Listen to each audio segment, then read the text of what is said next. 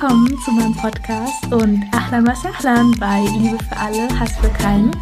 Ich bin Hannah Parwana Momand und freue mich, dass du dabei bist.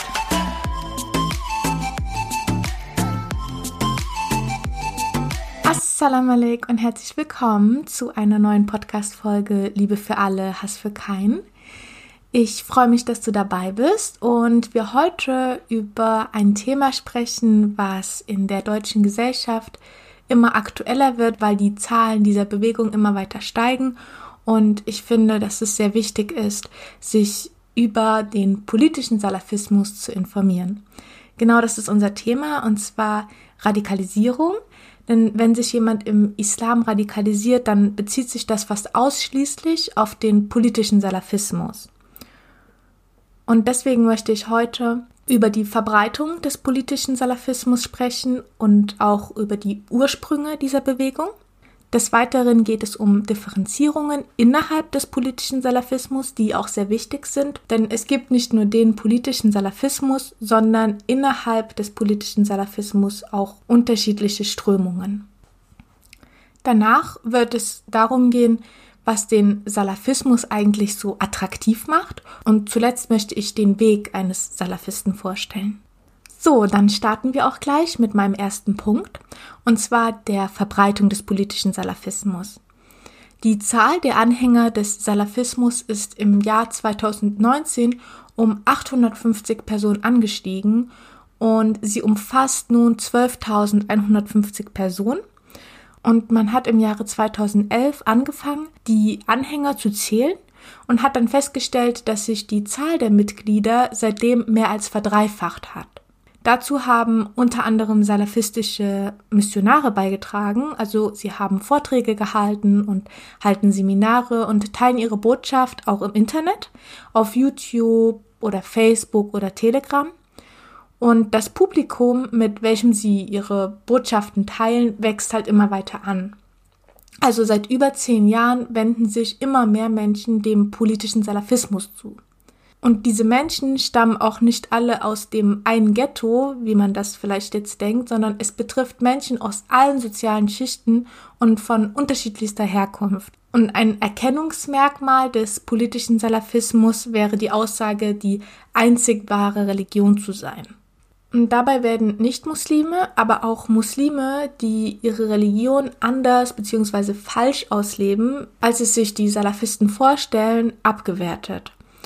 Und der politische Salafismus ist ein Thema, der die ganze Gesellschaft betrifft, da dieser Salafismus bedeutende demokratische Grundwerte wie zum Beispiel Gleichwertigkeit, Pluralismus und Selbstbestimmungsrecht ablehnt. Nun möchte ich auf die Ursprünge des Salafismus eingehen. Und zwar ist die Salafia ursprünglich eine Strömung, die sich an den Gefährten des Propheten sallallahu alaihi wasallam und den ersten drei Generationen orientiert. Also ich habe ja auch schon mal in einem Podcast über die Salaf gesprochen und genau das sind die, also diese ersten drei Generationen des Propheten sallallahu alaihi wasallam. Also beziehen sich die Salafisten religiös auf die Altvorderen und es handelt sich aber trotzdem um eine moderne Bewegung, denn es gibt noch die asketische Salafia, die privat die salafistische Islaminterpretation der Altvorderen, also der ersten drei Generationen, ausleben wollen. Und die grenzen sich klar vom politischen Salafismus ab, denn sie untersagen die Infragestellung der Verfasstheit eines Staates und seine öffentliche Ordnung. Also der politische Salafismus ist eine moderne Bewegung und in diesem Salafismus gibt es auch wichtige Unterscheidungsmerkmale. Und zwar unterteilt man ihn in drei Strömungen. Zuerst die politisch-missionarische Strömung mit Ablehnung von Gewalt, dann die politisch-missionarische Strömung mit der Legitimation von Gewalt und als letztes die dschihadistische Strömung. Alle drei Strömungen haben das gleiche Ziel. Und zwar wollen sie die Demokratie durch eine nach salafistischer Interpretation religiöse Ordnung ersetzen. Um dieses Ziel dann zu erreichen, spielt die Missionierung vor allem bei der politisch-missionarischen Strömung eine große Rolle. Also sie stehen dabei auf der Straße und betreiben die sogenannte Street Dauer. Also das war damals noch sehr verbreitet. Heute hat sich das aber zum größten Teil in das Internet verlagert. Oder ja, sie halten Seminare und versuchen damit Nichtmuslime zum Islam zu bringen und Muslime, die sich ihrer Meinung nach verirrt haben oder den falschen Weg gerade gehen, dann wieder auf den richtigen Weg zu bringen. Und wobei bei der einen Strömung Gewalt abgelehnt wird, wird bei der anderen Strömung Gewalt für die Durchsetzung ihres Ziels als ein legitimes Mittel angesehen. Also Gewalt ist angemessen und notwendig, wenn auf der Welt Muslime unterdrückt oder angegriffen werden. Bei der letzterwähnten Strömung, der dschihadistischen Strömung, sind Worte dann nicht mehr so wichtig, sondern Taten. Und dabei muss man auch sagen, dass etwa 450 Menschen andere gefährden könnten. Also das ist jetzt Stand von 2016, aber ich denke, dass es sich auf jeden Fall erhöht hat. Also diese Menschen, die andere gefährden könnten, haben schon eine Ausbildung in einem Dschihad-Camp genossen und denen traut man auch jederzeit zu, eine terroristische Tat auszuüben. Und die Unterscheidung innerhalb der verschiedenen salafistischen Strömungen ist deshalb so wichtig, weil gerade die nicht gewaltbereiten Salafisten sowie die asketischen Salafir, also die ganz privat streng ihre Religion einfach ausüben wollen, stellen sich mit am stärksten gegen die gewaltbereiten Salafisten. Also sie kritisieren sie und argumentieren auch gegen sie. Ja, und nun möchte ich ein paar Punkte ansprechen, die den Salafismus überhaupt so attraktiv machen. Also der politische Salafismus spricht ja vor allem Jugendliche an, denen diese Geborgenheit oder diese Orientierung und Zuwendung fehlt in ihrem Leben. Also sich von der Gesellschaft oder in der Familie nicht so akzeptiert fühlen, wie sie sich das vorstellen. Und ja, diese Jugendlichen haben in ihrem bisherigen Leben dann oft Diskriminierungs- und Ausgrenzungserfahrungen erlebt und fühlen sich daher minderwertig.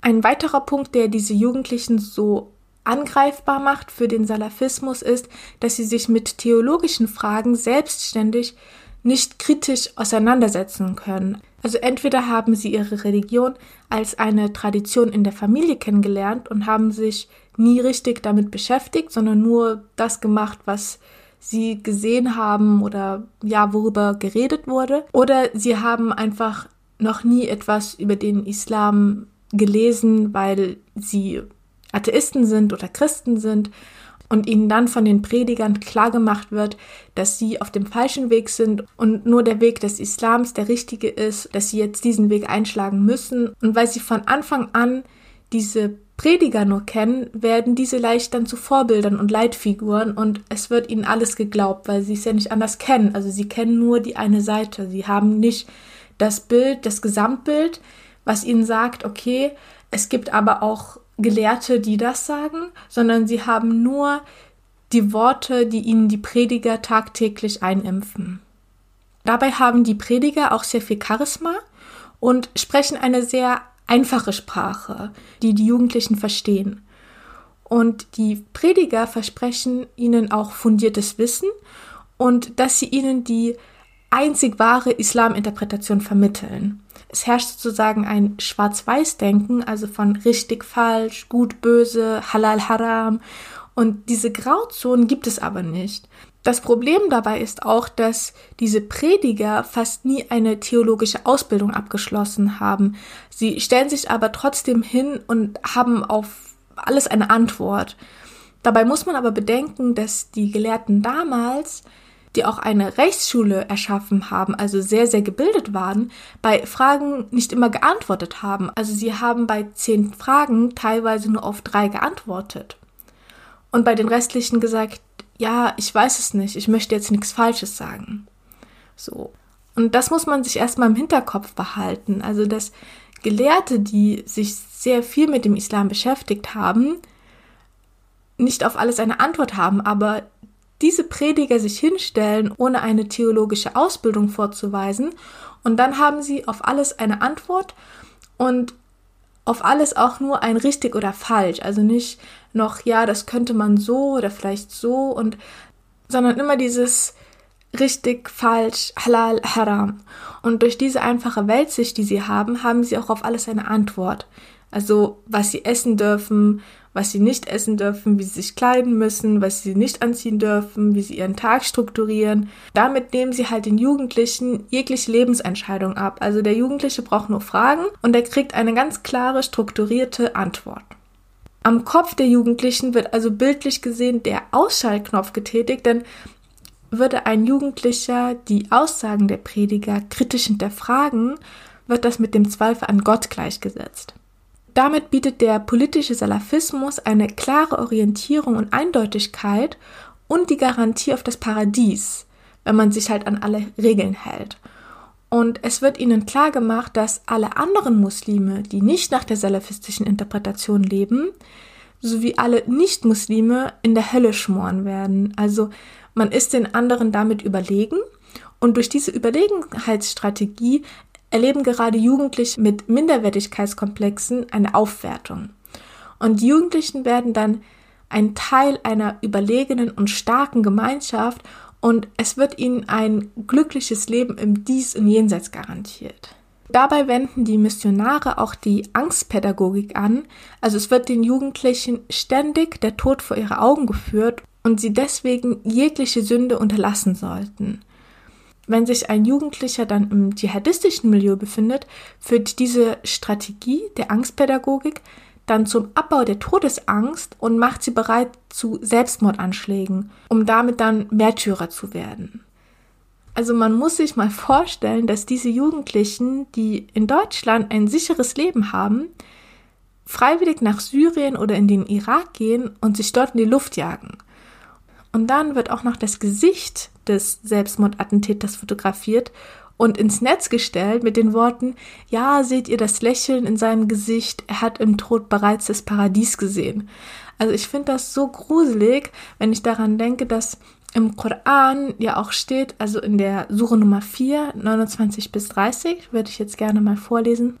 Und tötet euch nicht selbst gegenseitig, Allah ist gewiss barmherzig gegen euch. Und wer dies in feindseligem Vorgehen und ungerechter Weise tut, den werden wir einem Feuer aussetzen, und dies ist Allah ein leichtes.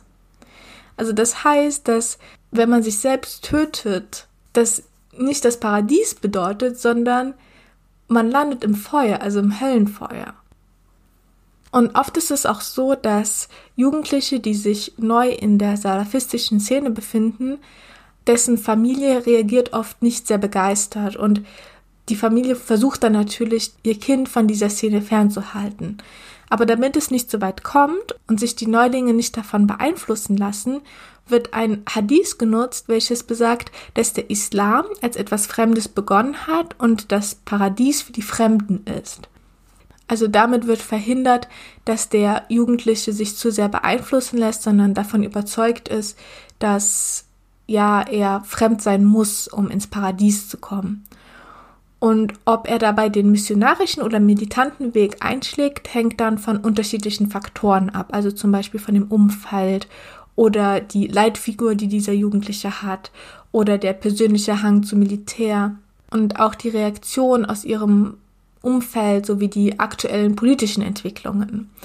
Dabei muss ich auch sagen, ist der Salafismus nicht nur für Männer oder für Jungs sehr attraktiv, sondern auch für Frauen. Also es betrifft vor allem junge Mädchen, die aus patriarchalen Familien kommen, in denen die Männer bevorzugt werden und die Frauen nur kontrolliert werden und ihnen alle möglichen Dinge verboten werden. Im Salafismus wird die Geschlechtertrennung sehr strikt praktiziert und es gibt ganz klare Aufgaben für Frauen als auch für Männer. Und das erzeugt so ein Gefühl der Gleichberechtigung.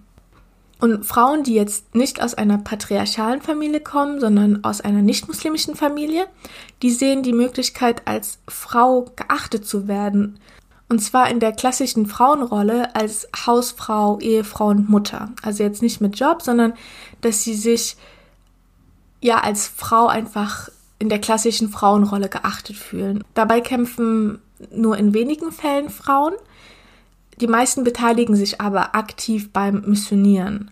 Mit dem Anschluss zur salafistischen Szene wollen aber auch manche Jugendlichen nur ihren Protest ausdrücken. Also sie wollen Aufmerksamkeit durch Provokation erlangen, indem sie zum Beispiel mit einem salafistischen Outfit ins Klassenzimmer treten, ja, herrscht ja oft Verwirrung oder teilweise auch Angst. Okay, was ist das jetzt?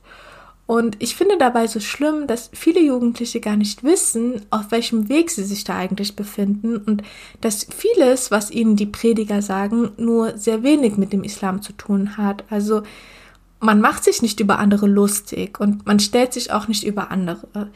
Diese Demut ist im Islam sehr wichtig und diese Gottesfurcht, dass man weiß, Allah hat alle Menschen erschaffen. Also kann ich mich doch nicht über jemanden, den Allah geschaffen hat, lustig machen. Vor allem schockieren mich oft auch die Ausmaße, die das im deutschsprachigen Raum annimmt.